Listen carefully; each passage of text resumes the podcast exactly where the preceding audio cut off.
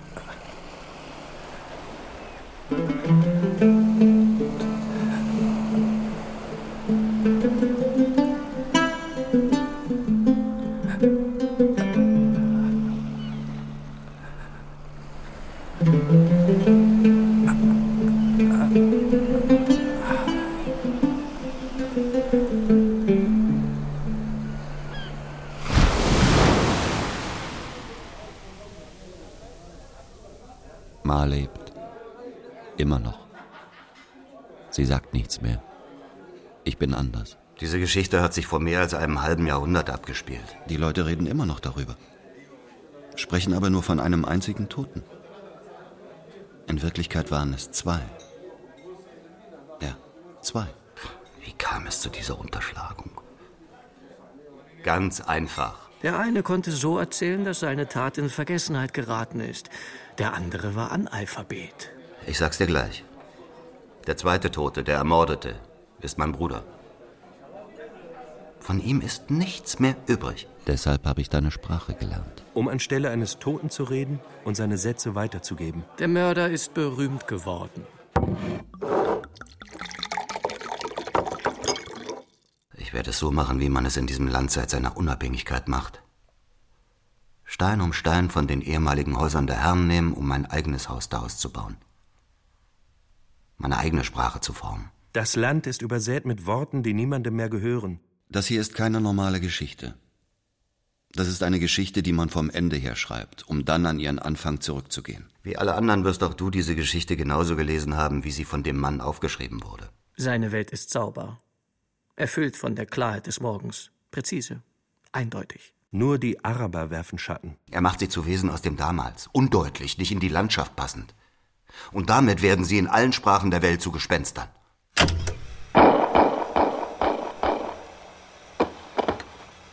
Der von ihm begangene Mord kommt mir vor wie die Tat eines enttäuschten Liebhabers, der von dem Land verschmäht wird, das er nicht besitzen kann. Mein Bruder hatte einen Namen. Dein Held hätte ihn 14 Uhr nennen können, so wie jemand anders seinen Neger Freitag genannt hat. 14 Uhr klingt gut. Auf Arabisch Suj. Die zwei, das Duo, er und ich, gewissermaßen Zwillinge. Ein Araber, der zwei Stunden lang gelebt hat und 66 Jahre lang ohne Unterbrechung immer nur gestorben ist. Guter Gott, wie kann man jemanden umbringen und ihm dann auch noch seinen Tod stehlen? Mein Bruder hat die Kugeln abbekommen, nicht er. Musa. Nicht Meursault. Sogar nach der Unabhängigkeit hat niemand versucht, den Namen des Opfers herauszubekommen. Niemand. Diese perfekte Sprache, die selbst der Luft etwas Diamantenes verleiht, ließ allen den Mund offen stehen. Jeder leidet mit ihm, empfindet seine Einsamkeit, ist bereit, ihn zu bedauern. Mit dem Betreten dieser Bar hast du ein Grab geöffnet, mein junger Freund. Sobald seine Mutter tot war, hatte der Held keine Heimat mehr und verfiel dem Müßiggang und dem Absurden.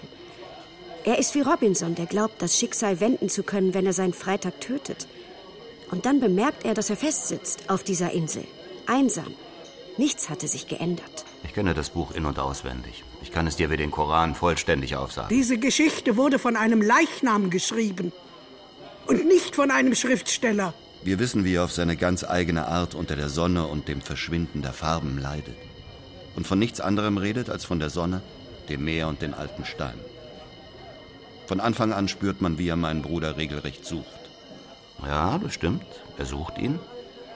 Und zwar nicht, um ihm zu begegnen, sondern um ihm nie begegnen zu müssen. Alle haben versucht zu beweisen, dass es kein Mord war, sondern nur ein Sonnenstich. Mit einem Mal ist dieser Mord ein völlig straffreier Akt und schon gar kein Verbrechen mehr, weil die Zeit zwischen 12 Uhr mittags und 14 Uhr ein gesetzesfreier Raum ist.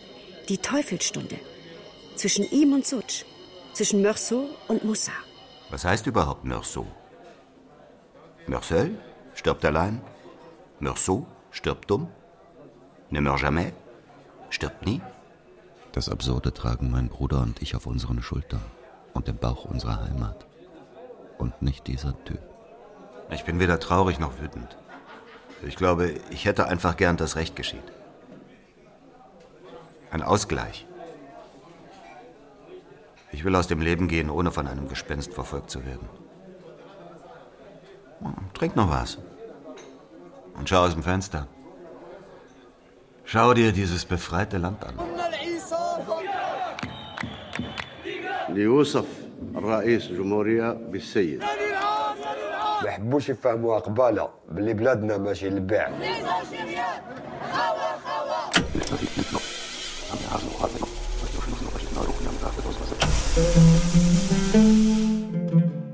Es ist ganz einfach. Die Geschichte müsste neu geschrieben werden. Aber diesmal wie das Arabische. Von rechts nach links. Das heißt, beginnt mit dem noch lebenden Körper, mit den Straßen, den Vornamen des Arabers, bis zu seinem Zusammentreffen mit der Kugel. Jeden Abend taucht mein Bruder Musa alias Sutsch aus dem Reich der Toten auf und macht mir Vorwürfe. Oh, mein Bruder Harun, warum hast du das nur zugelassen? Ich bin doch kein Tier, das man einfach so abschlachten kann. Zum Teufel, ich bin dein Bruder. Musa war der Erstgeborene. Und er stieß mit seinem Kopf an die Wolken. Er war groß gewachsen. Er war hager und knorrig durch den Hunger und durch all die Kraft, die aus der Wut entsteht. Ich glaube, dass er uns damals schon so liebte, wie die Toten es tun. Mit diesem Blick aus dem Jenseits, ohne große Worte. Ich erinnere mich. Er arbeitete als Lastenträger. Ein Mädchen für alles. Schwer schleppen, dann kurz verschnaufen und sich wieder schwer beladen. Schweißtreibend. Einmal kam er von der Arbeit und sah, wie ich mit einem alten Autoreifen spielte. Er nahm mich auf seine Schultern. Dann forderte er mich auf, seine Ohren anzufassen. Als ob sein Kopf ein Lenkrad wäre. Ich erinnere mich, wie ich vor Freude fast den Himmel berührte. Während er den Reifen vor sich herrollte und ein Motorengeräusch nachmachte. Ich erinnere mich an seinen Geruch. Unser Vater war schon seit einer Ewigkeit verschwunden. Ich habe die Bilder noch im Kopf. Alles dreht sich um Musa und bei Musa drehte sich alles um unseren Vater, den ich nie gekannt habe. Weißt du, wie wir zu jener Zeit hießen? Oued de la Sasse. Die Söhne des Wächters. Des Nachtwächters, um genau zu sein. Mein Vater arbeitete als Wächter in einer Fabrik für was weiß ich was. Und eines Nachts ist er verschwunden. Das war kurz nach meiner Geburt. Musa war ein disziplinierter und nicht sehr gesprächiger Gott. Mein Bruder Musa war imstande, das Meer zu teilen. Und dann starb er erbärmlich wie ein schlechter Schauspieler in völliger Bedeutungslosigkeit an einem heute verschwundenen Strand, nahe bei den Fluten, die ihn eigentlich für immer hätten berühmt machen sollen. Ich habe ihn nicht beweint. Ich habe nur aufgehört, in den Himmel zu starren. Wie früher.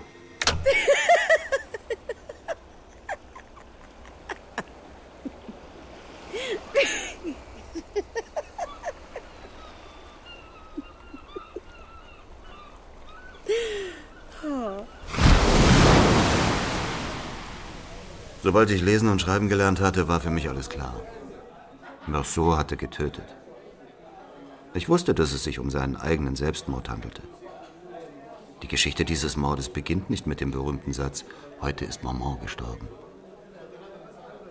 sondern mit dem, was noch nie jemand gehört hat. Nämlich dem, was mein Bruder Mussa zu meiner Mutter gesagt hat, bevor er an diesem Tag wegging. Ich werde heute früher als sonst nach Hause kommen. Ich finde es wichtig, dass man sich auf das Wesentliche beschränkt, wenn man in einer Mordsache ermittelt. Wer ist der Tote? Diese Stadt sitzt mit gespreizten Beinen in Richtung Meer. Guck dir mal den Hafen an, wenn du in Richtung der alten Viertel von Sidi El Ouari hinuntergehst. Etwa auf der Calère des Espagnols. Da liegt das Geschwätz der alten Nutten noch in der Luft, ihr sentimentales Gerede von den alten Zeiten. Manchmal gehe ich in den dicht bewachsenen Park an der Promenade de l'Étang, um allein etwas zu trinken und an den kleinen Ganoven vorbei zu flanieren. Hast du alles notiert? Mein Bruder hieß Musa. Er hatte sehr wohl einen Namen. Aber er blieb der Araber. Und zwar für immer. Seltsam, oder? Seit Jahrhunderten vermehren die Kolonialherren ihren Reichtum, stehlen und geben den gestohlenen Dingen neue Namen. Sie rauben und verschleppen alles, was nicht nied- und nagelfest ist. Wenn er im Buch meinen Bruder den Araber nennt, dann macht er das, um ihn zu töten. Aber ganz beiläufig, so wie man die Zeit totschlägt. Ma hat nach der Unabhängigkeit jahrelang versucht, die Rente für Mütter von Märtyrern zu erhalten. Man kann sich vorstellen, dass sie nie etwas davon gesehen hat. Und warum, bitteschön? Unmöglich zu beweisen, dass der Araber ein Sohn und ein Bruder war. Unmöglich zu beweisen, dass er überhaupt existiert hat. Obwohl er doch öffentlich getötet worden war. Es ist unmöglich, überhaupt eine Verbindung zwischen Musa und Musa herzustellen. Musa, Musa, Musa. Ein Mann bekommt jetzt, ein halbes Jahrhundert nach seinem Tod und seiner gleichzeitigen Geburt, einen Vornamen. Ich bestehe darauf. Heute bezahle ich. Ich gebe einen aus. Wie heißt du eigentlich? A citizen of Algiers, born in 1903, employed as a shipping clerk. Yeah. Have you made arrangements for a lawyer? In my case, I don't think it's necessary. But why not? Ja, ja, eigentlich. Ist ganz einfach.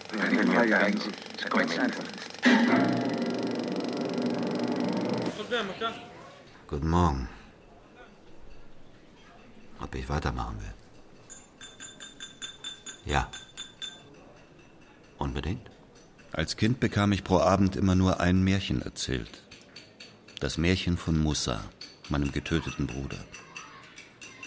Ich erinnere mich nicht mehr an alles, was meine Mutter mir erzählte. Aber da gab es ziemlich unwahrscheinliche Geschichten von Kämpfen zwischen Musa, dem unsichtbaren Riesen, und einem Gauri, einem weißen, fettleibigen Franzosen, dem Rumi, der immer Ärger machte und stahl. Musa wuchsen Flügel. Er sitzt auf einem Pferd und ist mit einem Schwert und einer Lanze bewaffnet. Ma hatte tausend und eine Fassung und die Wahrheit zählte in ihrem Alter nicht mehr viel. Am wichtigsten war in diesen Momenten vor allem die sinnliche Nähe zwischen Ma und mir. Und die am Schluss eintretende stille Versöhnung für die kommenden Nachtstunden. Niemand ist gekommen, um uns zu befragen, nachdem Musa getötet wurde. Es hat keine ernsthafte Untersuchung gegeben. Ich kann mich nur noch mit Mühe daran erinnern, was ich selbst an diesem Tag getan habe. Niemand hätte von so weit her den Schuss hören können. In unserem Haus lag damals eine Zeit lang der Geruch eines konkurrierenden weiblichen Wesens in der Luft. Ma und eine andere. Wie ein stummer Streit zwischen einem teuren Parfum und dem allzu vertrauten Küchengeruch. Zwischen unserer Welt und der Welt der Rumis, der Fremden weiter unten in den Franzosenvierteln, trieben sich manchmal Algerierinnen in kurzen Röcken und mit festen Brüsten herum. Eine Art von rastlosen Marie Fatmas, die wir Kinder als Nutten beschimpften und mit Steinen bewarfen. Faszinierende Beute, die den Spaß an der Liebe ohne die Unausweichlichkeit der Ehe zu versprechen wusste. Diese Frauen provozierten oft heftige Liebesbeziehungen und von Hass erfüllte Rivalitäten. So erzählt es uns dein Schriftsteller. Seine Version ist ungerecht. Diese unsichtbare Frau war nicht Musas Schwester. Vielleicht war sie seine Geliebte. Ich habe mir immer gesagt, dass genau darin das Missverständnis lag.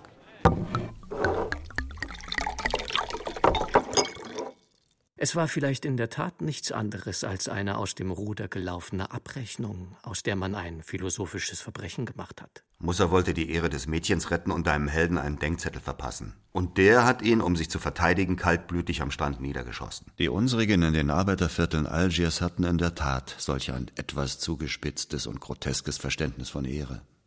Frauen und ihre Schenkel verteidigen. Nachdem sie alle ihren Besitz, ihre Brunnen und Tiere verloren hatten, blieben ihnen nur noch ihre Frauen. Die Geschichte deines Buches erklärt sich aus einer Entgleisung aufgrund von zwei großen Lastern: Frauen und Müßiggang. Ich denke manchmal, es gab da bestimmt die Spur einer Frau in den letzten Tagen von Mussa. Sein häufiges Betrunkensein, dieses stolze Lächeln, wenn er seine Freunde traf, ihre völlig unangebrachte und fast komische Ernsthaftigkeit und die Art, wie mein Bruder mit seinem Messer spielte. Warum finde ich mich heute hier in Oran wieder? Noch einmal gescheitert in einer Stadt. Gute Frage. Vielleicht, um mich zu bestrafen. Die Stadt ist eine Art Beute. Die Leute betrachten sie wie eine alte Nutte. Man beschimpft sie, man misshandelt sie, man schmeißt ihr Abfälle vors Maul. Aber man kann sie nicht verlassen, weil sie der einzige Weg zum Meer und der am weitesten von der Wüste entfernte Ort ist. Schreib diesen Satz auf. Ich glaube, der ist gut, ja? Es ist schon viele Jahre so, dass ich den Namen meines Bruders nicht mehr ausgesprochen habe. Außer in meinem Kopf. Die Leute in diesem Land haben die Angewohnheit, alle Unbekannten Mohammed zu nennen. Ich aber gebe allen den Vornamen Musa. Es ist wichtig, einem Toten einen Namen zu geben. Genau wie einem Neugeborenen. Ja, das ist wichtig. Stell dir mal vor, eines Tages im Sommer, es war 1963, glaube ich, kurz nach der Unabhängigkeit, bin ich einmal nach Algier zurückgegangen und war entschlossen, meine eigenen Ermittlungen durchzuführen. Allerdings habe ich kleinlaut am Bahnhof wieder kehrt gemacht. Mir war plötzlich klar, wenn ich unser altes Haus wiederfinde, findet uns am Ende der Tod. Ma und mich. Und mit ihm das Meer und das Unrecht.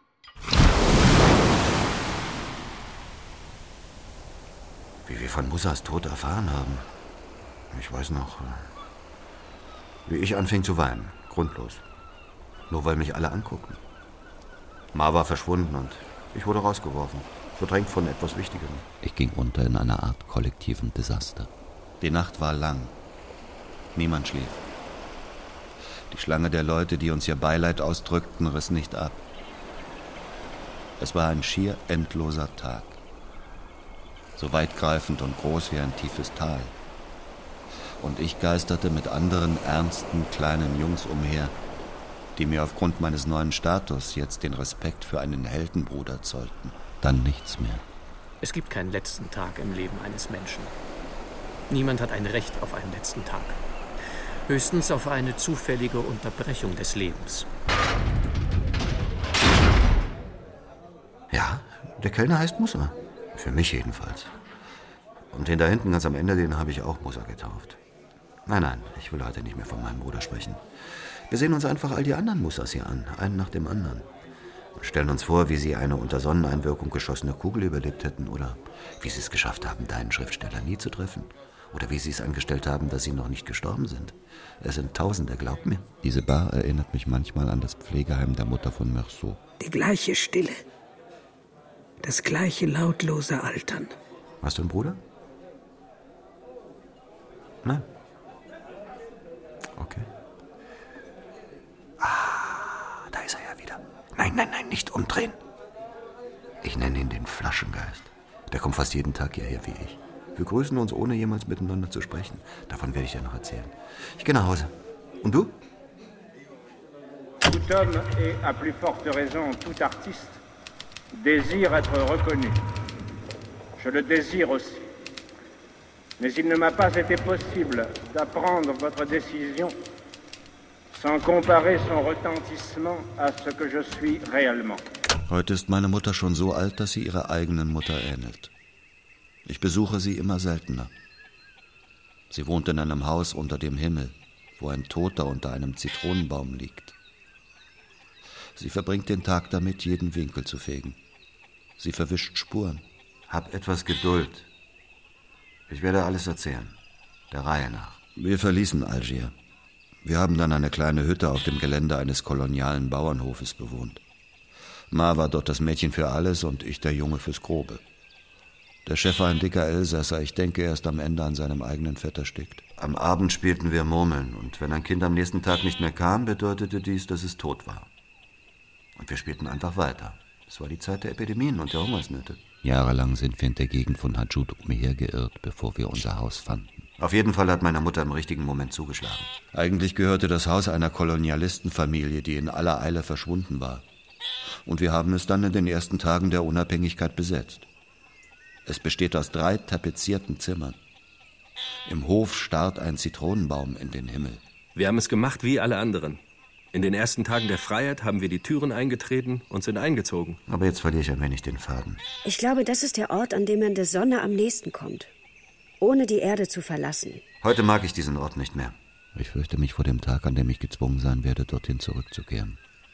Um Ma zu beerdigen. Wo befindet sich das Grab der Mutter deines Helden? Im Dorf Hajud, wie er sagt. Aber wo genau? Wer hat es jemals besucht? Wer hat je mit dem Zeigefinger die Inschrift auf dem Grabstein nachvollzogen? Niemand. Marceau erzählt so viele Details von dieser Beerdigung, als müsste er sich immer weiter von der Wahrheit entfernen. Stell dir mal vor, was es bedeuten würde, wenn ich beweisen könnte, dass dein Held nicht einmal am Begräbnis seiner Mutter teilgenommen hat. Ah, jetzt komme ich auf Abwege. Du willst keine Abschweifung, nicht wahr? Nach Musas Ermordung war alles anders für mich. Zuerst genoss ich die absolute Freiheit. Sie dauerte genau 40 Tage. Nach einem Zeitraum von 40 Tagen wurde Musa für tot erklärt. Tot und aufs Meer hinausgespült. Dann fand die Beerdigung statt. Der Imam des Viertels muss ganz verwirrt gewesen sein.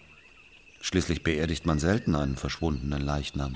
An diesem Ort voller Sand und Salz müssen sie zu zweit gewesen sein. Er und der Mörder. Vom Mörder wissen wir nichts.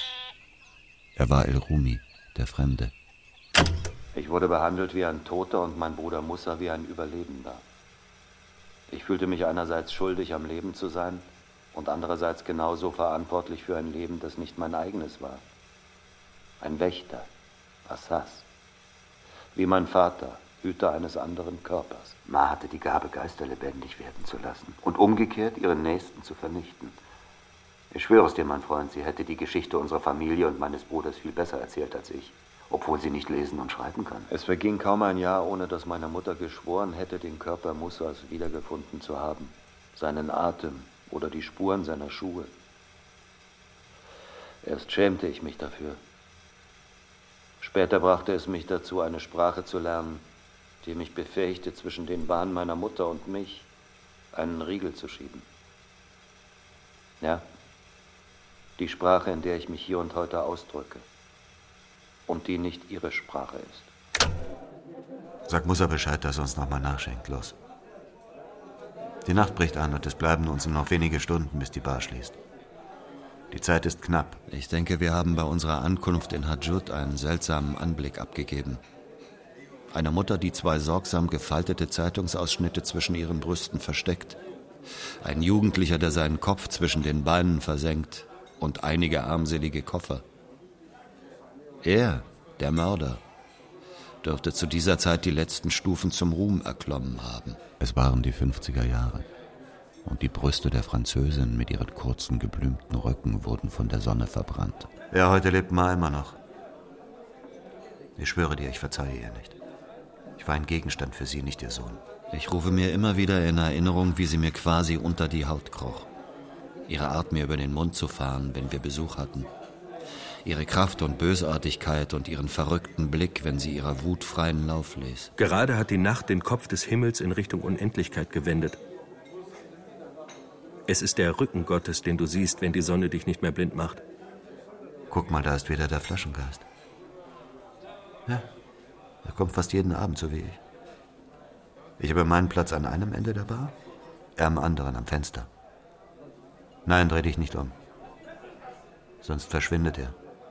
Comment un homme presque jeune, riche de ses seuls doutes et d'une œuvre encore en chantier, habitué à vivre dans la solitude du travail ou dans les retraites de l'amitié, n'aurait-il pas appris avec une sorte de panique un arrêt qui le portait d'un coup seul et réduit à lui-même au centre d'une lumière crue? Ich hab's dir schon gesagt, Mussas Körper wurde nie gefunden. Deshalb verpflichtete mich Ma zu einer Art Reinkarnation. Sie ließen mich kaum, dass ich ein wenig kräftiger wurde, die Kleidung des Verstorbenen tragen. Und zwar bis alles verschlissen war. Mein Körper wurde so zur Spur des Toten. Ich war oft krank. Jedes Mal wachte sie über meinen Körper mit einer an Sündhaftigkeit grenzenden Aufmerksamkeit. Für jede noch so kleine Verletzung wurde ich getadelt. Als hätte ich Musa persönlich verletzt. Ma hat mir ihre Ängste übertragen und Musa seinen Leichnam. Was glaubst du, soll ein Jugendlicher machen, der so gefangen ist zwischen Mutter und Tod?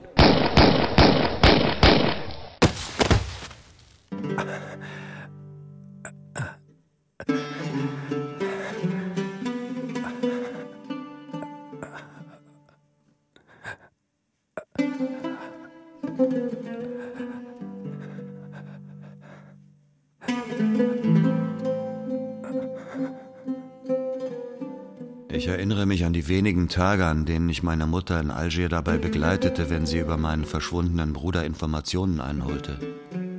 Sie lief hastig. Und ich folgte ihr, den Blick an ihren Haik geheftet, um nicht verloren zu gehen. Ma hatte eine Spur gefunden. Man hatte ihr eine Adresse gegeben. Es war heiß an jenem Tag. Ich schleppte mich keuchend hinter ihr her.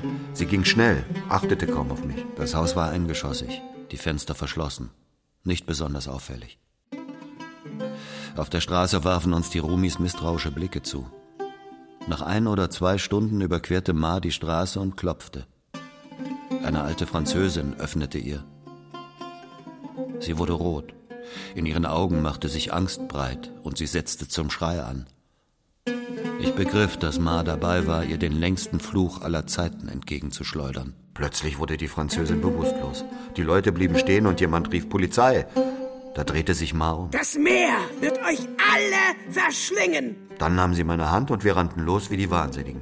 Später erklärte sie den Nachbarinnen, dass sie das Haus gefunden hatte, in dem der Mörder geboren wurde. Und dass es vielleicht die Großmutter war, die sie beschimpft hätte. Oder eine Verwandte oder mindestens eine Rumia. Wie er. Ma hat viele Leute befragt. Ich schämte mich für sie.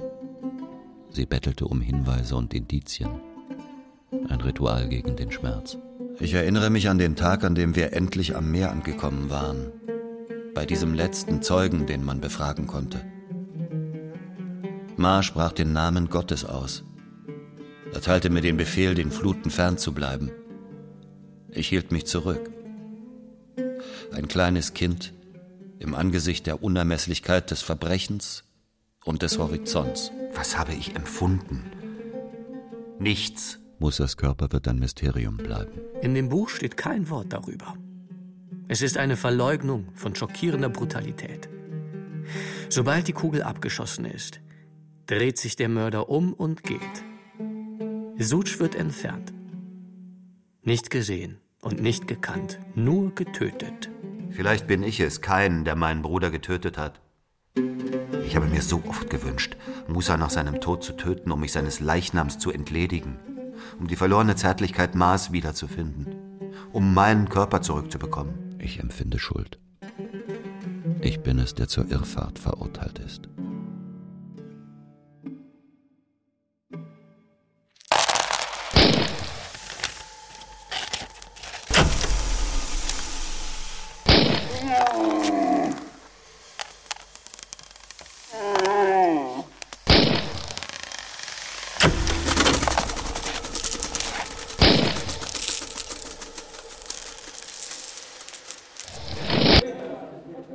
Eine letzte Erinnerung ist die an die Besuche im Jenseits, auf der Höhe von Bab el Oued. Jeden zweiten Freitag sind wir zu Mussas Grab gegangen. Es war dieser Ort, an dem ich zum Leben erwachte. Glaub mir das. Dort war es, wo mir bewusst wurde, dass ich ein Recht auf Leben in der Welt habe, trotz der Absurdität meiner Existenz. Einen Leichnam einen Berg hinauf zu schleppen, bevor er wieder hinunterstürzt. Und das ohne Ende. Immer wieder. An diesen endlosen Tagen auf dem Friedhof richtete ich zum ersten Mal mein Gebet an die Welt. Und bis heute entwickle ich daraus immer neue Variationen. Ich habe dort eine bislang ungeahnte Sinnlichkeit entdeckt. Wie soll ich dir das erklären? Ich war noch nicht einmal zehn Jahre alt. Meine Mutter wäre nie darauf gekommen, dass es dort war, wo ich Musa endgültig beerdigt habe. Indem ich ihn stumm anschrie, mich in Ruhe zu lassen. Was soll man mit einem Mann machen, den man auf einer verlassenen Insel trifft und der einem erzählt, er habe am Vortag einen gewissen Freitag getötet? Nichts. Es ist schon Nacht. Kommst du morgen wieder?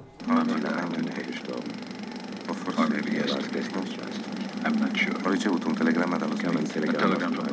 Madre deceduta, funerali domani, visti di L'ospizio dei vecchi è amarillo. Ho preso l'autobus Clarabas. Faceva molto caldo. It was very hot. Fassen wir zusammen. Ein Franzose tötet einen an einem einsamen Strand liegenden Araber. Es ist 14 Uhr und es ist der Sommer 1942. Fünf Schüsse, gefolgt von einem Prozess. Der Mörder wird zum Tode verurteilt, weil er seine Mutter mit zu großer Gleichgültigkeit beerdigt hat. Rein technisch sind die Sonne und schierer Müßiggang schuld an dem Mord. Auf Verlangen eines Zuhälters namens Raymond, der auf eine Nutte sauer ist, schreibt ein Held einen Drohbrief. Die Geschichte eskaliert und löst sich dann scheinbar in einem Mord auf. Der Araber wird getötet, weil der Mörder glaubt, dieser würde die Prostituierte rächen wollen. Oder auch nur, weil er es unverschämterweise gewagt hat, einen Mittagsschlaf zu halten. Das bringt dich aus der Fassung, was? Dass ich so dein Buch zusammenfasse? Und doch ist es die reine Wahrheit. Danach kümmern der Araber, seine Familie und sein Volk niemanden mehr. Trink noch ein Glas. Ich gebe dir einen aus. Das ist keine Welt, sondern das Ende einer Welt, wovon dein Meursault in diesem Buch erzählt. Ich stelle mir manchmal vor, exakt zur Zeit des Verbrechens den Strand abzusuchen. Im Sommer, wenn die Sonne der Erde so nahe ist, dass sie einen verrückt macht oder zum Äußersten treibt. Ich habe Angst vor dem Meer. Es stimmt. Ich war sechsmal am Strand. Aber ich habe nie etwas gefunden. Nichts, jahrelang. Bis zu jenem Freitag. Es war vor etwa zehn Jahren. Bis zu dem Tag, an dem ich ihn gesehen habe. Ich war ziemlich betrunken, das muss ich zugeben. Da nahm ich am Ende des Strandes eine kleine Quelle wahr, die dem Sand hinter dem Fels entsprang. Ich sah einen Mann im Blaumann. Ich betrachtete ihn voller Angst. Er schien mich nicht zu bemerken. Einer von uns war ein hartnäckig Unbekannter.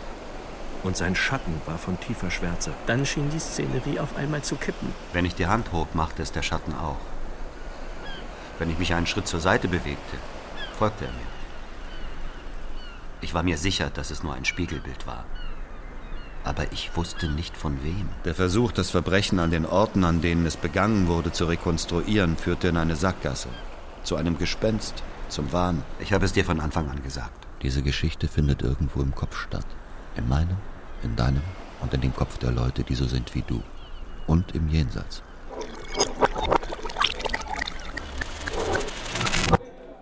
Wirst meine Version der Dinge besser verstehen, wenn du die Idee akzeptierst, dass diese Geschichte einer Urerzählung gleicht. Kein kam hierher, um Städte und Straßen zu bauen, Leute, Tiere und Wurzeln zu bändigen. Sutsch war der arme Verwandte, dem zugeschrieben wird, dass er faul in der Sonne herumlag. Er besaß nichts, nicht einmal eine Schafherde, die Habgier hervorrufen oder zu einem Mord motivieren könnte. Gewissermaßen hat dein Kain meinen Bruder völlig umsonst getötet. Ach, wir sollten aufhören. Du hast genug, um ein Buch zu schreiben, oder? Die Geschichte vom Bruder des Arabers. Eine andere arabische Geschichte. Du sitzt in der Falle. Ach, das Gespenst, mein Doppelgänger? Steht es hinter dir mit seinem Bier? Ich bin sein Araber. Und er ist meiner. Gute Nacht, mein Freund.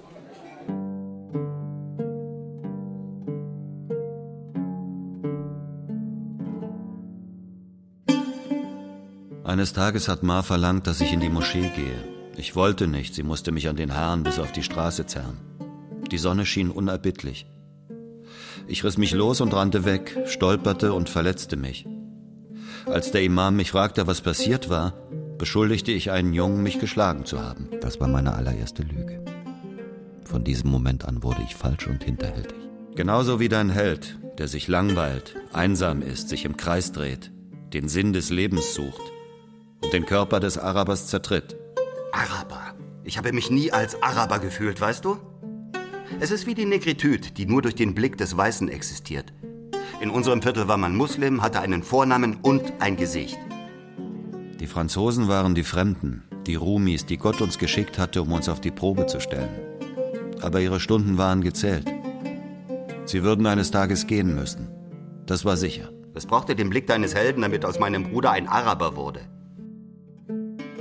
An diesem verfluchten Tag im Sommer 1942 hatte Musa nichts weiter getan, als sich zu sehr der Sonne zu nähern. Er wollte einen seiner Freunde treffen. Einen gewissen Larbi, der Flöte spielte. Man hat diesen Larbi nie wiedergefunden. Larbi Larab. Und dann ist da noch die Prostituierte. Hatte dein Held es nötig, eine so unwahrscheinliche Geschichte von einer Strichnutte zu erfinden, deren Bruder sie rächen wollte? Ich gestehe deinem Helden das Talent zu, inspiriert von einem Zeitungsausschnitt eine Tragödie zu erfinden. Aber an dieser Stelle hat er mich enttäuscht. Warum eine Nutte? Früher hätte ich noch die Geschichte von der Prostituierten Algerien und dem Kolonialherrn erzählt, der sie schlägt und vergewaltigt. Mein Bruder Such und ich haben nie eine Schwester gehabt. Punkt. Das ist alles. It was a minor hill. We stretched out and I laid my hand down across her body.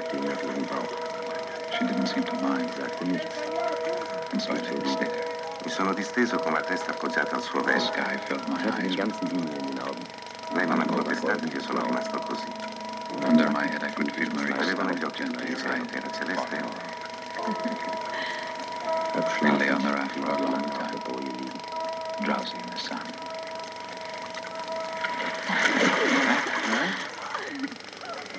Allora, che cosa hai deciso? Vuoi davvero andare al cinema? Sì, mi piacerebbe rivedere quel film con. Nein, danke, ich mag keinen Milchkaffee. Ich hasse diese Mixtur. Du fragst nach meinem Vater. Über den habe ich dir alles erzählt, was ich weiß. Ich habe nicht einmal ein Foto von ihm. Vielleicht bin ich am Ende so wie er. Ich habe meine eigene Familie verlassen, bevor ich sie gegründet habe. Ich war nie verheiratet. Ich habe den Frauen immer misstraut. Die Mutter, der Tod, die Liebe. Alles ist so ungleich zwischen diesen Polen der Faszination aufgeteilt. In meinem Leben hat nur eine einzige Geschichte überhaupt entfernte Ähnlichkeit mit einer Liebesgeschichte. Und zwar die mit Miriam. Ich habe sie im Sommer 1963 kennengelernt. Wir haben uns etwa zehnmal in diesem Sommer getroffen. Der Rest nährte sich aus einer Korrespondenz, die einige Monate dauerte. Es ist Freitag. Die Leute verkleiden sich und machen sich lächerlich. Sie flanieren im Schlafanzug durch die Straßen oder latschen in Pantoffeln durch die Parks. Als wären sie an diesem Tag von allen Anstandsregeln befreit.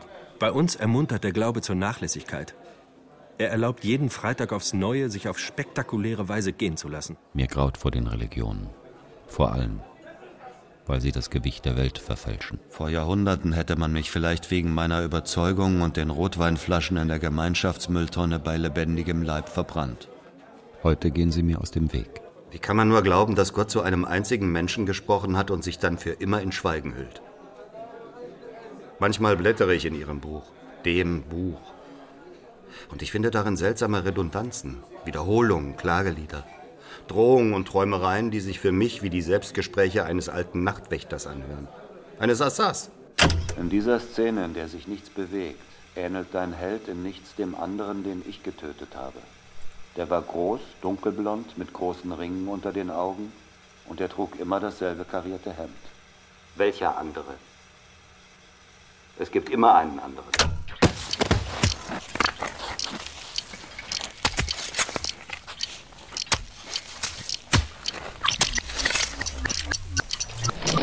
Ich drückte auf den Abzug und schoss zweimal. Zwei Kugeln. Eine in den Bauch und die andere in den Hals. Insgesamt also sieben. Nur dass die ersten fünf, die Musa getötet hatten, 20 Jahre früher abgegeben worden waren. Ma stand hinter mir und ich spürte ihren Blick wie eine Hand, die meine Hand führte. Ein Hund bellte von weitem. Das war kein Mord, sondern eine Restitution. Ma stand hinter mir. Ich spürte ihre Erleichterung.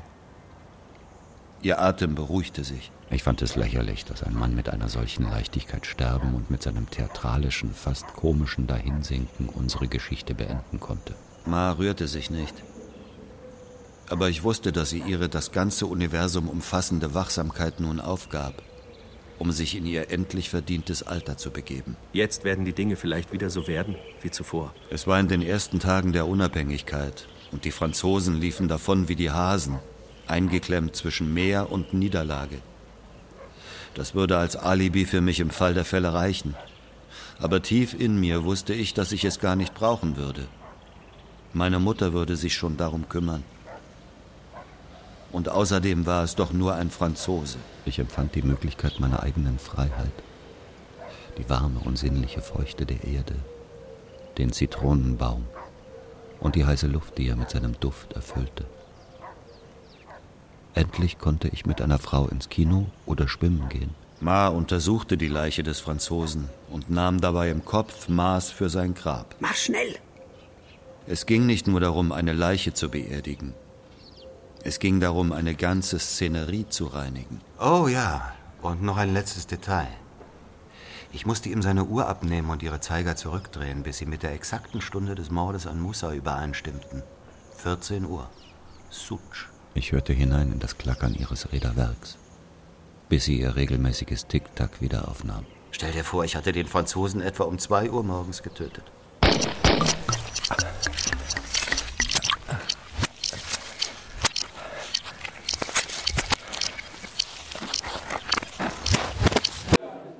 Diese Nacht blieb das Geheimnis unserer seltsamen Familie mit all ihren Toten. Wir begruben den Körper des toten Rumi neben dem Zitronenbaum. In dieser Zeit wurde viel getötet. Es war in den ersten Tagen der Unabhängigkeit. So. Jetzt kennst du unser Familiengeheimnis. Du und das verräterische Gespenst hinter dir. Ich habe es bei seiner permanenten Annäherung beobachtet. Es rückt Abend für Abend immer näher an uns heran. Vielleicht hat es alles gehört? Aber mir ist das egal. Ich habe diesen Franzosen nicht wirklich gekannt. Er war dick und ich erinnere mich an sein kariertes Hemd. Und seinen Geruch. Diesen dreckigen Geruch der Angst. Ma und ich haben nicht miteinander gesprochen. Zweifellos haben wir gleichzeitig an Musa gedacht. Es war die Gelegenheit, mit ihm abzuschließen und ihn würdig zu begraben. Vor mir war nichts als Schatten. Und jeder Gegenstand, jede Kante, alle Krümmungen zeichneten sich ab mit einer für den Geist beleidigenden Verwirrung. Die Finsternis verschlang alles, was von seiner Menschlichkeit übrig blieb. Es war wie zwei kurze Schläge auf die Pforte der Befreiung. Und danach? Danach passierte nichts mehr. Je ne puis vivre personnellement sans mon art. Mais je n'ai jamais placé cet art au-dessus de tout. S'il m'est nécessaire, au contraire, c'est qu'il ne se sépare de personne et me permet de vivre tel que je suis au niveau de tous. Ich erzähle dir diese Geschichte nicht, um mich irgendeines schlechten Gewissens zu entledigen. Überhaupt nicht. Ich hätte gerne einen Prozess. Ich stelle mir einen Saal voller Leute vor. Einen großen Saal, in dem Ma endlich stumm sein wird. Am Ende des Saales werden sich einige Journalisten befinden, die nichts zu melden haben. Auch der Freund meines Bruders Musa, Labi und vor allem Miriam mit ihren tausend Büchern die über ihr herumflattern wie nummerierte Schmetterlinge. Und dann dein Held, wie er den Staatsanwalt gibt und mich nach meinem Namen und meiner Abstammung fragen wird. Und Joseph wird auch da sein. Der Mann, den ich getötet habe. Weswegen will man mich anklagen? Ich habe doch nur meiner Mutter bis in den Tod hinein gedient. Was wird man dazu sagen? Dass ich nicht geweint habe, als ich Joseph getötet habe? Dass ich ins Kino gegangen bin, nachdem ich ihm zwei Kugeln in den Leib gejagt habe? Ich habe vergeblich ein Gericht und einen Richter gesucht.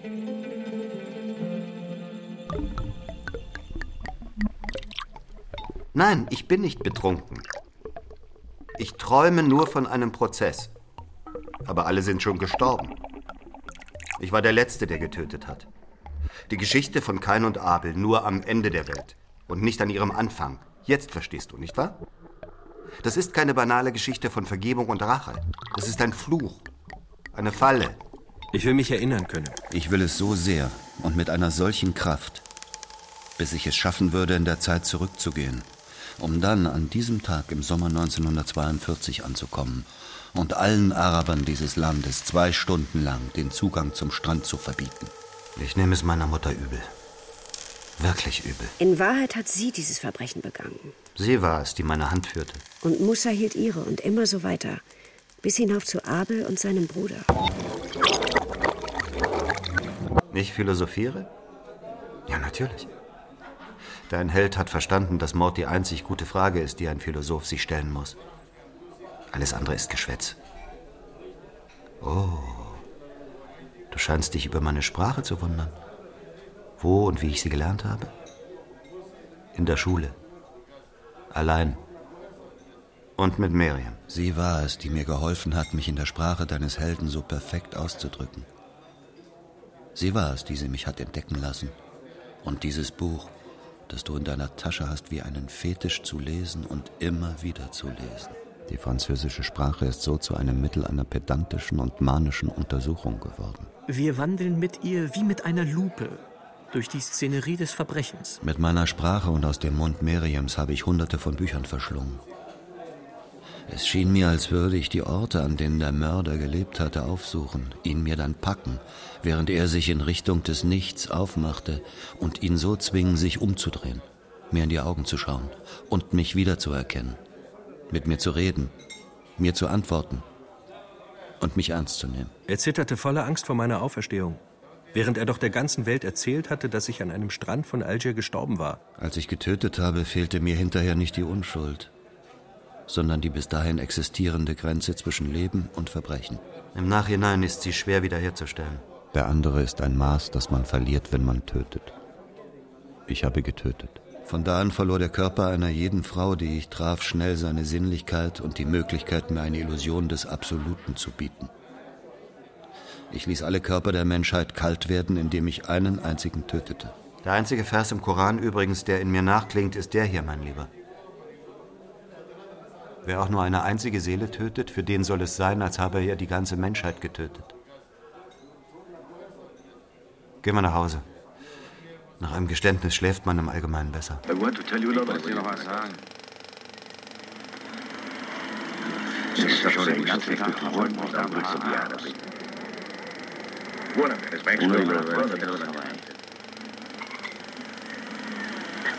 Uno con dietro, mi dai op. En wat is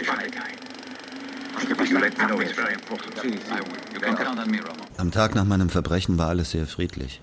Ich nickte im Hof ein, nachdem ich mich so damit verausgabt hatte, das Grab zu schaufeln. Der Duft von Kaffee weckte mich. Ma sang vor sich hin. Ich erinnere mich noch gut daran, denn es war das erste Mal, dass sie sich überhaupt dazu hinreißen ließ zu singen. Wenn auch nur mit leiser Stimme. Den ersten Tag der Welt vergisst man nie. Später klopfte es. Ich ging in den kleinen Hof hinaus. Die Schüsse hatten die Junuts alarmiert. Ich wurde aufgefordert, mitzukommen. Der Colonel wolle mich verhören. Ein Franzose ist in der letzten Nacht verschwunden. Ich wusste, was die neuen Herren der Welt von mir wollten. Mein Verbrechen war nicht der offensichtliche Mord, sondern eines, das nur die Intuition erfassen kann. Meine Fremdheit.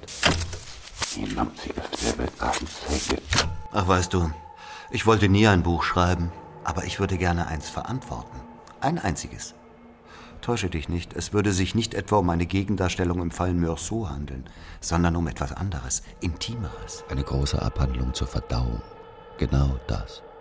Eine Art kulinarische Mischung aus Aroma und Metaphysik. Löffeln und Gottheiten, Volk und Bauch, roh und gekocht. Ich hatte auf einmal das Genie deines Helden erkannt. Die gemeinsame Alltagssprache auseinanderzunehmen um auf der anderen Seite des Reiches wieder zum Vorschein zu kommen, wo eine noch viel ergreifendere Sprache darauf wartet, die Welt auf andere Weise zu erklären. Wenn dein Held die Ermordung meines Bruders so gut erzählt, dann konnte er das, weil er auf das Gebiet einer völlig unbekannten Sprache vorgedrungen war, die viel mächtiger und so überwältigend ist, weil sie gnadenlos den Stein der Worte schleift. Ich glaube, es ist wirklich ganz großer Stil, mit so strenger Präzision von dem zu sprechen, was dir die letzten Momente deines Lebens auferlegen. Das ist das Genie deines Helden. Die Welt so zu beschreiben, als ob er jeden Moment sterben würde. So als müsste er jedes Wort auswählen und dabei auch noch möglichst wenig atmen. Er ist ein Asket. Im Rathaus nahm man mich sofort in Haft. Durch ein kleines Fenster in meiner Zelle konnte ich ein paar Zypressen sehen, deren Stämme gekalkt waren. Ein Wärter trat ein und sagte, dass ich Besuch hätte. Ich dachte mir, dass es meine Mutter sein müsste. Und so war es auch. Ich wusste nicht, was ich sagen sollte. Ich habe ihm gesagt, dass du mein einziger Sohn seist und deshalb nicht für die Befreiung kämpfen konntest. Und ich habe ihnen erzählt, dass Musa tot ist. Ich habe nicht geweint, wie die anderen Frauen. Der Oberst hat mir geglaubt. Wenn du rauskommst, heirate ich dich. Das war dann auch das Ende der Unterhaltung. Ich wurde wieder in meine Zelle gebracht. Ob ich für den nächsten Morgen mit dem Schlimmsten rechnete? Ein bisschen bestimmt. Mit dem Tod war ich seltsam vertraut. Ich konnte vom Leben zum Sterben, vom Jenseits in die Sonne wechseln, indem ich nur den Vornamen austauschte. Harun, Moussa Meursault oder Joseph. Fast nach Belieben. Der Tod war in den ersten Tagen der Unabhängigkeit genauso vergebens, absurd und unerwartet wie an einem sonnigen Strand des Jahres 1942. Man konnte mir was auch immer zur Last legen. Mich als Exempel erschießen oder mich mit einem Tritt in den Hintern wieder entlassen. Das wusste ich.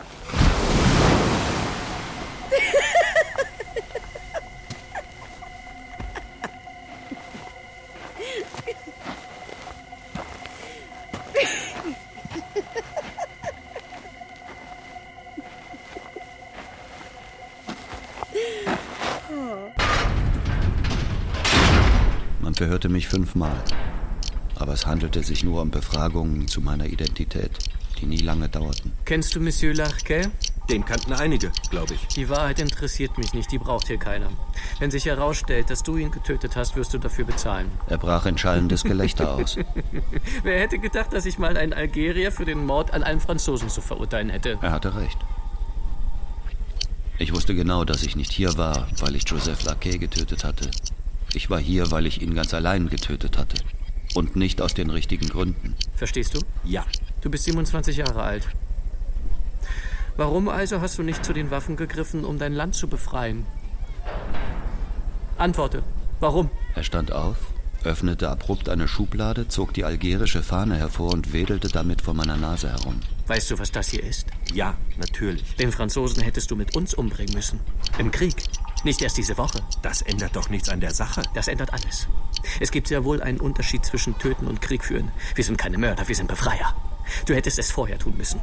Vor dem 5. Juli, nicht danach, um Himmels Willen. Was würde man denn sagen, wenn ich Monsieur Larquet am 5. Juli um 2 Uhr morgens getötet hätte?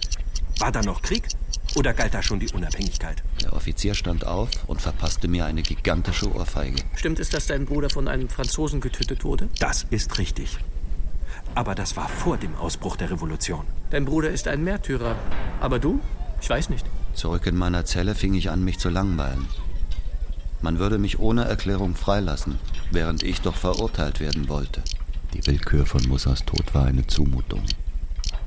Und nun wurde meine Rache ebenfalls zu völliger Bedeutungslosigkeit verdammt.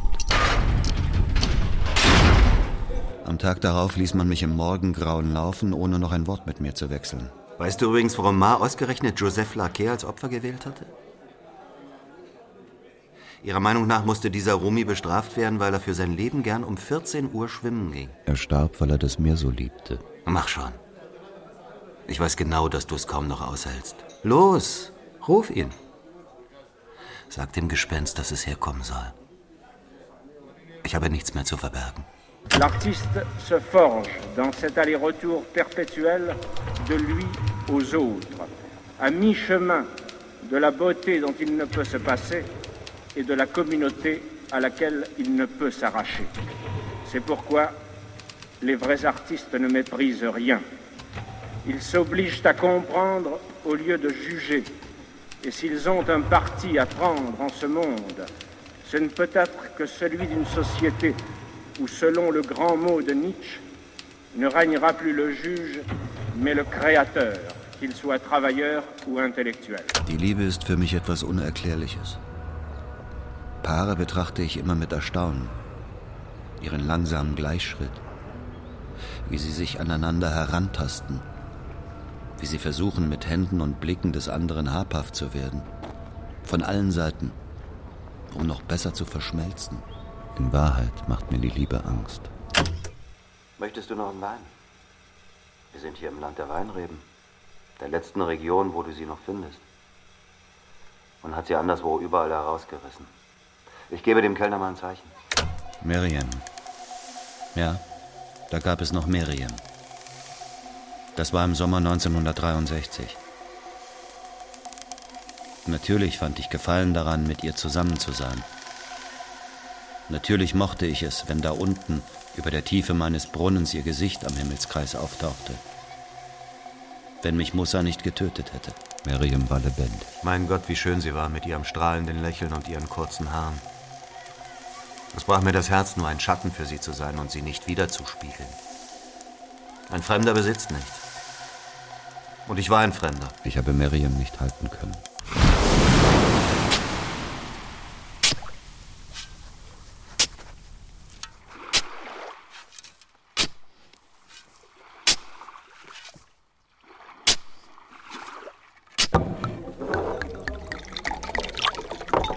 Ich hätte es vorgezogen, dir die Dinge in der richtigen Reihenfolge zu erzählen, aber du wirst dich da schon zurechtfinden. Ich wurde in den 50er Jahren eingeschult. Ein wenig spät also. Bei meiner Aufnahme war ich schon einen Kopf größer als die anderen Kinder. Ich werde nie den ersten Tag vergessen. Wegen der Schuhe. Ich hatte keine. Ich trug den roten Fes auf dem Kopf und eine arabische Pumphose und hatte nackte Füße. Wir waren zwei Araber, beide mit nackten Füßen. Der Lehrer tat so, als ob es nichts Besonderes wäre. Er untersuchte unsere Nägel, unsere Hände, unsere Hefte, unsere Kleider und vermied es, unsere Füße zu erwähnen. Ich war ein glänzender Schüler. Die französische Sprache faszinierte mich wie ein Rätsel, hinter dem die Lösung für die Misstöne meiner Welt lag. Ich lernte lesen und schreiben nicht, um sprechen zu können, sondern um einen Mörder zu finden. Anfangs konnte ich gerade mal die beiden Zeitungsausschnitte entziffern, die Ma religiös andächtig an ihrer Brust gefaltet aufbewahrte und die vom Mord am Araber erzählten. Lies also nochmal und schau genau hin, ob sie nicht etwas anderes sagen, was du vielleicht nicht verstanden hast. Dein Held hatte sich einen Spaß aus einem in seiner Zelle gefundenen Zeitungsausschnitt gemacht. Und ich hatte ihre, bei jeder von Ma's Krisen, wieder vor der Nase. Verstehst du jetzt, warum ich lachte, als ich zum ersten Mal das Buch deines Helden las? Ich war darauf gefasst, in dieser Geschichte die letzten Worte meines Bruders zu lesen. Wie er atmete, was er zu seinem Mörder sagte. Aber ich las nur zwei Zeilen über einen Araber. Das Wort Araber taucht darin 25 Mal auf. Und sein Vorname nicht ein einziges Mal. Als Ma mich die ersten Buchstaben des Alphabets in mein Schulheft schreiben sah, hielt sie mir die beiden Zeitungsausschnitte hin und forderte mich auf, vorzulesen. Ich konnte es nicht. Noch nicht. Das ist dein Bruder. In zwei kurzen Zeitungsausschnitten sollte ich einen Körper, die Tat und den Prozess finden. Ich habe alles, was mir nur einfallen konnte, zwischen die Zeilen dieser kleinen Meldung gelegt. Ma bekam eine vollständig fiktive Nachstellung des Verbrechens, die Himmelsfarbe, die Umstände, die Worte zwischen dem Opfer und seinem Mörder, die Atmosphäre im Gericht, die Vermutung des Polizisten, die Tricks des Zuhälters und die Plädoyers der Anwälte. Manchmal empfand ich Schuld, meistens aber eher Stolz. Ich schenkte meiner Mutter, was sie auf den Friedhöfen und in den europäischen Vierteln von Algier vergeblich gesucht hatte. So gesehen war mein Spracherwerb vom Tod beeinflusst.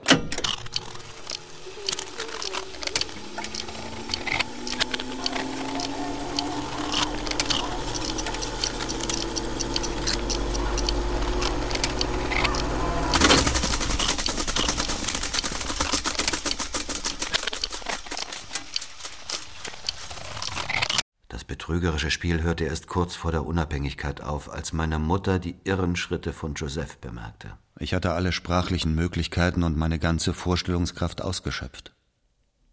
Uns blieb nur noch zu warten.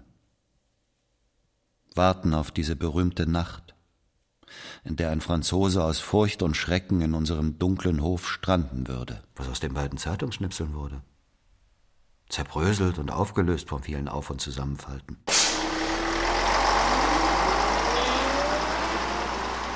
Kannst dir vielleicht vorstellen, wie überrascht ich war, als eines Tages eine junge Frau mit kastanienbraunen, sehr kurzen Haaren an unsere Tür klopfte und die Frage stellte, die uns noch nie jemand gestellt hatte.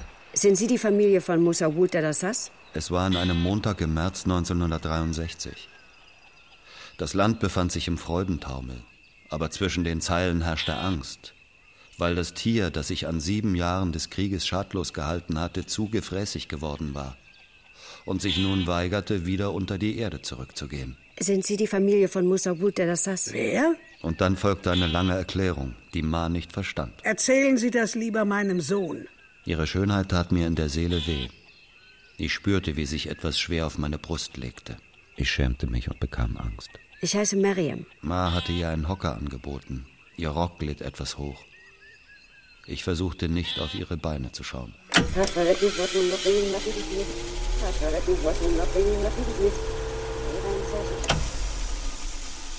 Da waren wir nun im Hof, Ma und ich wie vor den Kopf geschlagen. Musa erwachte wieder zum Leben, wühlte sein Grab auf und zwang uns aufs Neue jene schwere Trauer zu empfinden, die er uns hinterlassen hatte. Es war wirklich so, als ob eine sechste Kugel noch einmal die Haut meines Bruders durchschlug. So starb mein Bruder Musa dreimal nacheinander. Das erste Mal um 14 Uhr, am Tag des Strandes. Das zweite Mal, als man ein leeres Grab für ihn ausheben musste und das dritte Mal, als Miriam in unser Leben trat. Ich war von der ersten Sekunde an in sie verliebt, aber genauso schnell hasste ich sie auch dafür, so in meine Welt gekommen zu sein, auf den Spuren eines Toten. Ich war verflucht. Das Gleichgewicht des Tages, das ungewohnte Schweigen des Strandes zerstört hat, an dem ich nicht gewesen war.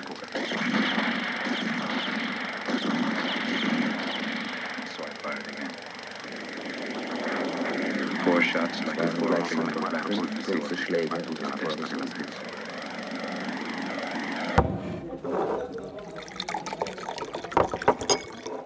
Miriam hatte uns also in ihrem langsamen und sanften Tonfall erklärt, dass es Monate gedauert hatte, unsere Spur von Bab el-Wed aus wiederzufinden. Sie arbeitete an ihrer Doktorarbeit. Sie wollte die Familie des Arabers treffen. Und dann hatte sie gewartet, bis uns Ma einige Minuten allein ließ, um mir das Buch zu zeigen. Es war ziemlich klein, soweit ich mich daran erinnere. Der Titel war Der andere. Der Name des Mörders stand oben rechts in schwarzen und strengen Buchstaben geschrieben. Meursault. Ich habe sofort ihre lebhafte und unschuldige Intelligenz bemerkt. Sie war in Cosentina geboren, im Osten des Landes. Sie nahm für sich den Status einer freien Frau in Anspruch. Ja, gut, ich schweife schon wieder ab. Willst du, dass ich dir von dem Buch erzähle? Kaum war Miriam mit ihrem Duft, ihrem Lächeln gegangen, dachte ich schon an den Tag danach. Ma und ich hatten bruchstückhaft die letzten Spuren von Musa entdeckt, den nie zuvor gekannten Namen seines Mörders und sein außergewöhnliches Schicksal. Alles stand geschrieben. Geschrieben, ja, aber in Form eines Buches, nicht von irgendeinem Gott. Die ganze Welt kannte den Mörder. Sein Gesicht, sein Blick und sogar seine Kleidung. Außer uns beiden. Die Mutter des Arabers und ihr Sohn. Zwei jämmerliche Dummköpfe, die davon nichts gelesen, aber alles erduldet hatten. Wenn sie wiederkommt, öffnest du nicht das Tor. Ich hatte das kommen sehen. Ich wusste warum. Aber ich hatte auch eine Antwort parat. Wie verabredet wartete ich auf Miriam am Bahnhof von Hajjud. Und als ich sie im Bus aus Algier entdeckte, da spürte ich ein Loch in meinem Herzen. Wir standen uns gegenüber. Sie lächelte mich an. Erst mit den Augen, dann mit ihrem strahlenden Mund. Und das dauerte Wochen, Monate, Jahrhunderte. Der Vorwand war natürlich das Buch. Dieses Buch. Und noch andere Bücher. Miriam zeigte es mir noch einmal und erklärte mir dieses Mal geduldig den Kontext seines Schreibens. Seinen Erfolg, die Bücher danach und die unendlichen Auslegungen, die um jedes Kapitel entstanden waren. Es war schwindelerregend. Aber an diesem Tag, am zweiten Tag, hatte ich nur Augen für ihre Finger auf den Buchseiten, sah, wie ihre roten Nägel über das Papier glitten, und ich wagte es nicht mehr auszumalen, was sie sagen würde, wenn ich nach ihren Händen griff. Aber dann tat ich es und das brachte sie zum Lachen. Sie wusste genau, dass Musa mir in diesem Moment egal war. Endlich einmal. Wir verabschiedeten uns am Nachmittag und sie versprach, wiederzukommen.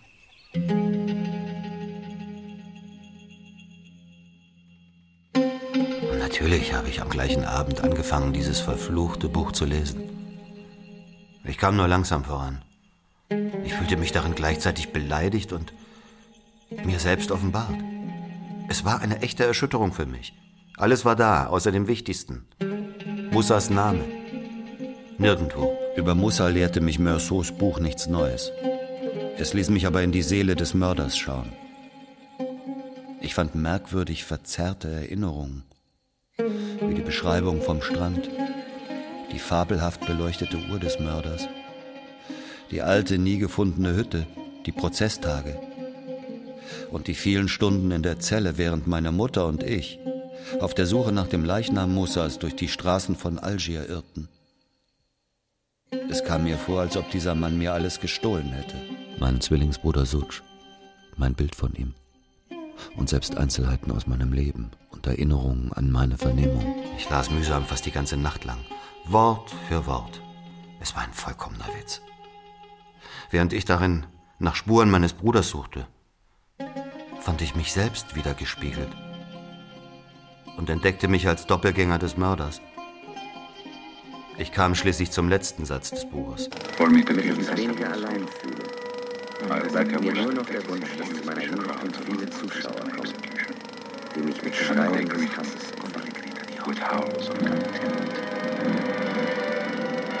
Diese letzten Zeilen hatten mich umgehauen. Ein Meisterwerk, mein Freund. Ein Spiegelbild meiner Seele und dessen, was aus mir in diesem Land werden würde, zwischen Allah und der Langeweile.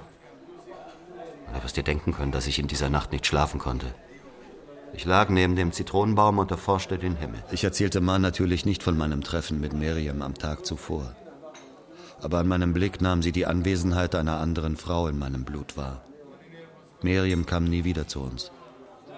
Während der folgenden Wochen habe ich sie ziemlich regelmäßig getroffen. Ich habe ihr alles erzählt.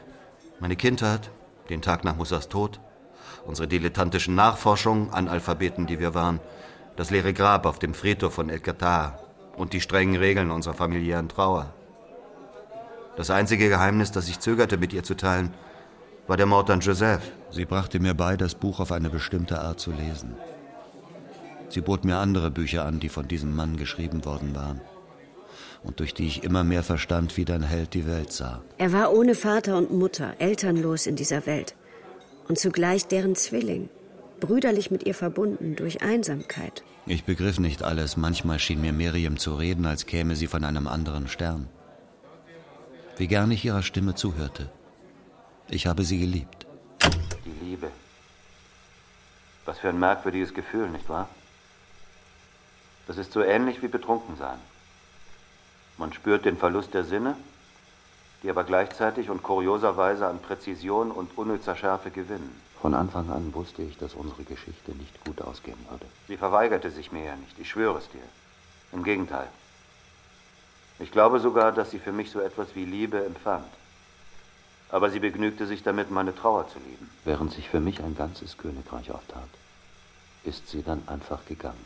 Seitdem betrüge ich die Frauen. Willst du dir meine Definition von Liebe aufschreiben?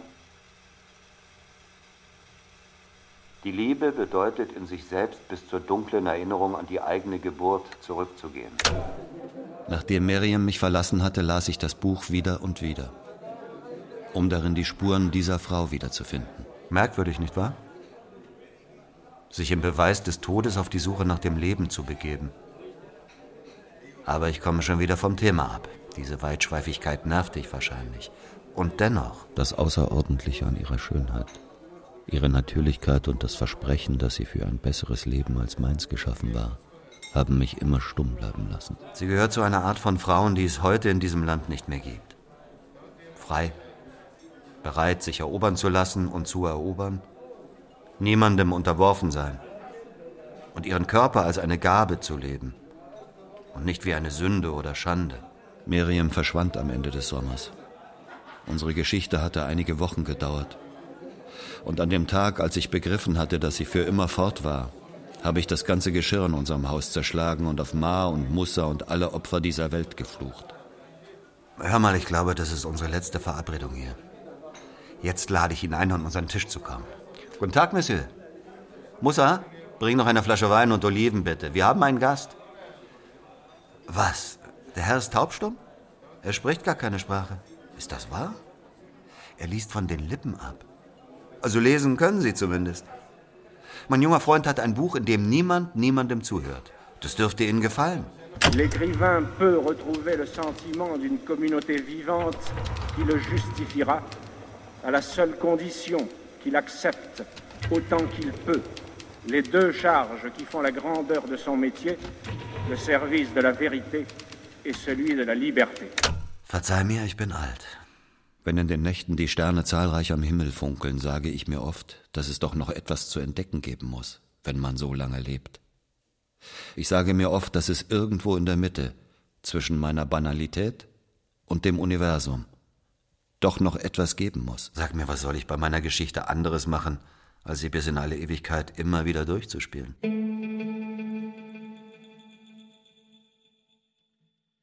Ma lebt noch, aber sie ist stumm. Mit dem Rest des Landes habe ich nichts mehr zu tun.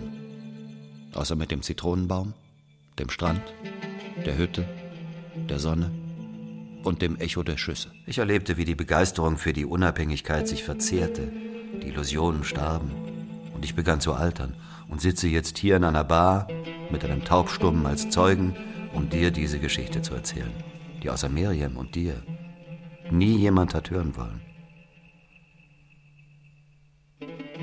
Ob ich an Gott glaube? Du machst mir vielleicht Spaß. Nach all den vielen Stunden, die wir miteinander verbracht haben? Hier ist niemand. Hier war noch nie jemand. Es ist alles leer.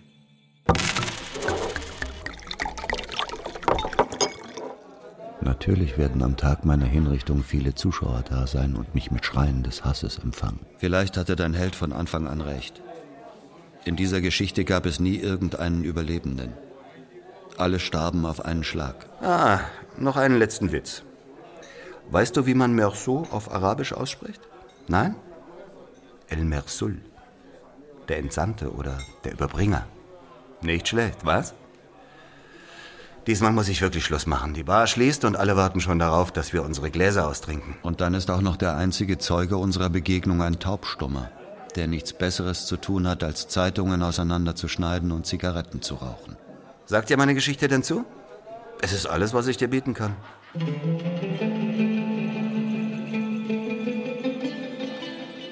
Ich bin Mussas Bruder. Oder der Bruder von niemandem. Nichts als ein Schwätzer, den du getroffen hast, um deine Hefte zu füllen. Du hast die Wahl, mein Freund. Das ist genauso wie mit Gott. Niemand hat ihn je getroffen. Nicht einmal Musa. Und niemand weiß, ob seine Geschichte wahr ist oder nicht. Der Araber ist der Araber. Gott ist Gott. Kein Name, keine Initialen. Blaumann und blauer Himmel. Zwei Unbekannte mit zwei Geschichten an einem unendlichen Strand. Welche ist wahrer? Eine intime Frage. Das liegt an dir zu entscheiden, El Mersul. Ich hätte auch gern, dass meine Zuschauer zahlreich sind und unmännlich in ihrem Hass.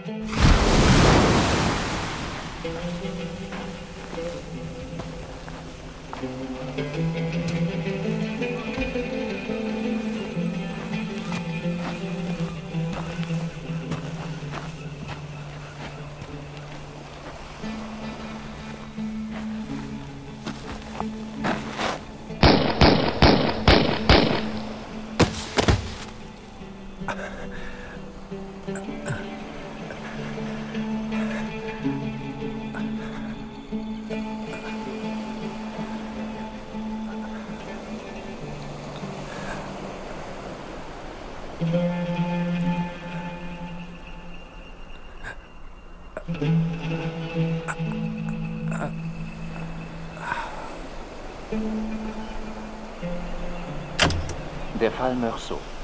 Gegendarstellung von Kamel Daoud.